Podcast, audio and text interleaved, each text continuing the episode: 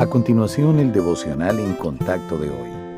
La lectura bíblica de hoy comienza en el versículo 18 de Isaías capítulo 30. Por tanto, Jehová esperará para tener piedad de vosotros, y por tanto será exaltado teniendo de vosotros misericordia, porque Jehová es Dios justo.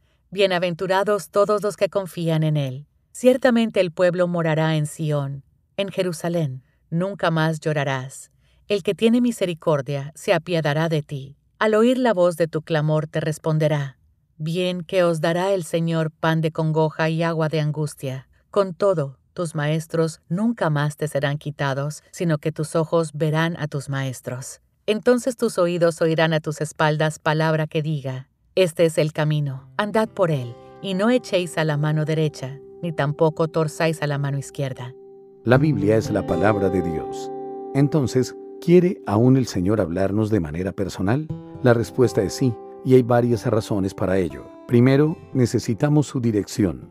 En la Biblia vemos al Señor dando instrucciones específicas a sus siervos y a menudo olvidamos que también necesitamos sus instrucciones. Segundo, confiamos en el poder del Señor tanto como los israelitas. Todos tenemos experiencias del Mar Rojo, cuando no sabemos a dónde acudir. Pero así como el Señor separó las aguas para Israel, también actuará en nuestra vida.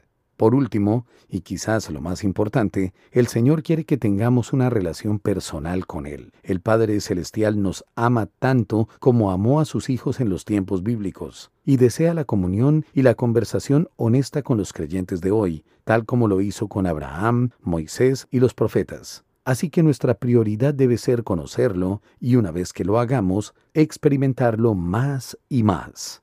Nuestra conexión con Dios no puede ser una calle de un solo sentido. Debe haber un flujo continuo de comunicación de ida y vuelta, y eso significa que no somos nosotros los únicos que hablemos. Llegaremos a conocer a nuestro Padre más íntimamente cuando aprendamos a escuchar.